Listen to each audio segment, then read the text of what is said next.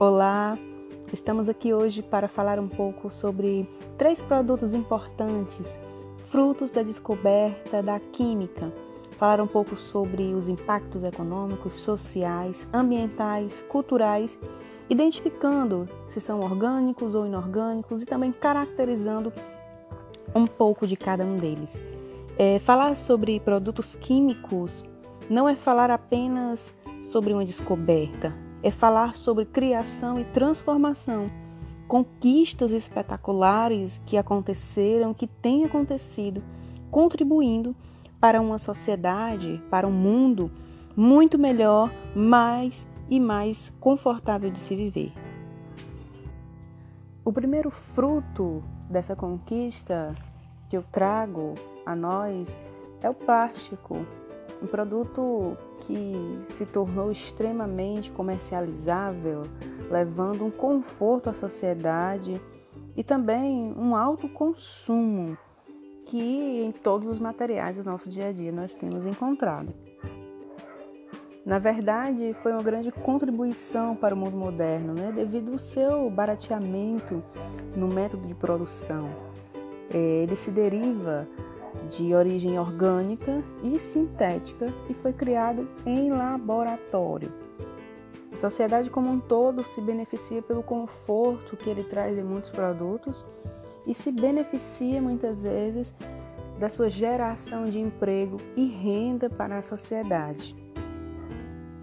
Quando nos referimos ao plástico, nós também se referimos à sua má utilização, o seu alto consumo gera um descarte inadequado que vai afetar a natureza, consequentemente o ser humano, afeta muitas vezes no, no, no descarte inadequado rios, animais marinhos e entre outros ecossistemas que são afetados pelo uso excessivo e o descarte inadequado deste material que é o plástico.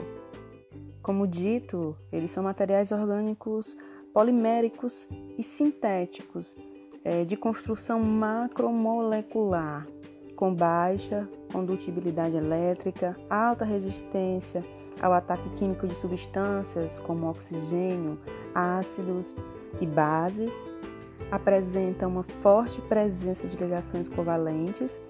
Os polímeros são substâncias que apresentam ligações em cadeia entre os átomos de carbono com outros elementos químicos com cadeias longas ou repetindo unidades ímpares conhecidas como monômeros. O segundo produto importantíssimo, é, uma grande descoberta, são os fertilizantes. Nós temos ele tanto de origem mineral, constituído de compostos inorgânicos, como também os orgânicos, que são compostos por animais e vegetais e eles precisam passar também pelo processo de mineralização. Os fertilizantes, na verdade, vieram para tornar as terras mais produtivas. Foi uma conquista da era moderna, barateou é, e aumentou a demanda de oferta de comida, gerando uma qualidade de vida e diminuindo a fome pela sua grande produção. Nessa grande produção, ele vai movimentar a economia é, pela sua produção, pelo transporte, a venda e o consumo diário desses alimentos que passam pela manutenção e pelo uso dos fertilizantes. Falando de um modo social, toda a sociedade se beneficia pelo seu lado econômico e pelo seu lado social de produção de alimentos, saciando a sociedade como um todo. E é uma grande pena que, infelizmente, tenhamos o lado negativo dos fertilizantes. De modo ambiental, ele causa muitas vezes né, o seu mau uso, causa a poluição dos solos e o curso de águas, prejudicando consequentemente o homem e o meio ambiente. É importante destacar que um dos principais compostos dos fertilizantes é o nitrato, que são sais formados por ligações metálicas alcalinas e por um cálcio amônico com um ânion monovalente de nitrato e com ligações covalentes. São compostos inorgânicos, geralmente sólidos e cristalinos. E aliado ao nitrato, nós podemos ter também o potássio e o fósforo nessa composição do fertilizante. O nitrato, em síntese, ajuda é, com os aminoácidos e com as bases nitrogenadas quando aplicado. Os fertilizantes nós podemos classificá-los como simples, mistos, orgânico simples, organo-mineral, orgânico composto e o mineral complexo. Complexo, esses são os tipos de fertilizantes. Por último, mas não menos importante, um fruto da química foi as fibras. E nós temos ela tanto de origem natural como de origem química. Mas aqui quero destacar é a de origem química, que nós podemos chamar de fibras artificiais. É, ela foi aí até os, o século XIX, só que os humanos até esse tempo só conheciam as naturais, como algodão, couro, e gerava aí um aumento no preço desses produtos.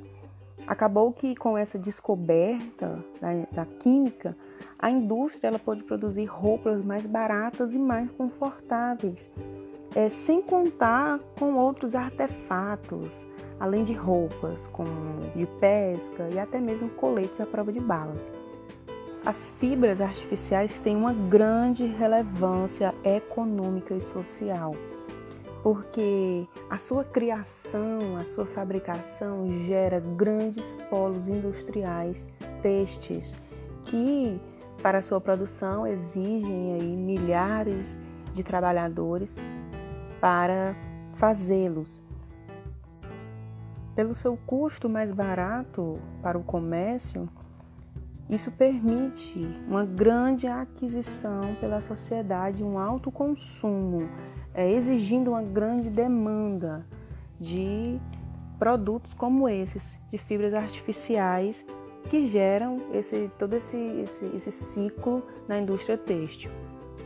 Em contrapartida, nós também temos um grande desafio quando nós falamos de fibras artificiais, um grande desafio ambiental de se criar fibras biodegradáveis que possam se autodestruir, pelo seu descarte inadequado, principalmente quando gerado em forma de roupas, que quando não descarte inadequado pode aí causar muitos danos ambientais. Então, o grande desafio é torná-los biodegradáveis. A matéria-prima das fibras artificiais é a celulose, muito usada na viscose e o acetato. É, a celulose, que é a grande matéria-prima desses produtos, da viscose do acetato, que são partes das fibras artificiais, é, é produzido é, com a reação do anidrito acético e do ácido acético também. Compõe-se o ácido sulfúrico como um catalisador dessa reação. A celulose, por sua vez, é de origem natural e tem aí grandes características pela sua alta resistência à ruptura, reduzido poder de absorção à umidade e estabilidade dimensional durante o tratamento a coisas úmidas. Ressaltando que o acetato é uma fibra têxtil química, obtida a partir de um composto químico de celulose. Seu próprio nome é tirado do ácido acético. Já a viscose é um tipo de tecido cuja fibra é obtida através da regeneração da celulose a partir da pasta de madeira.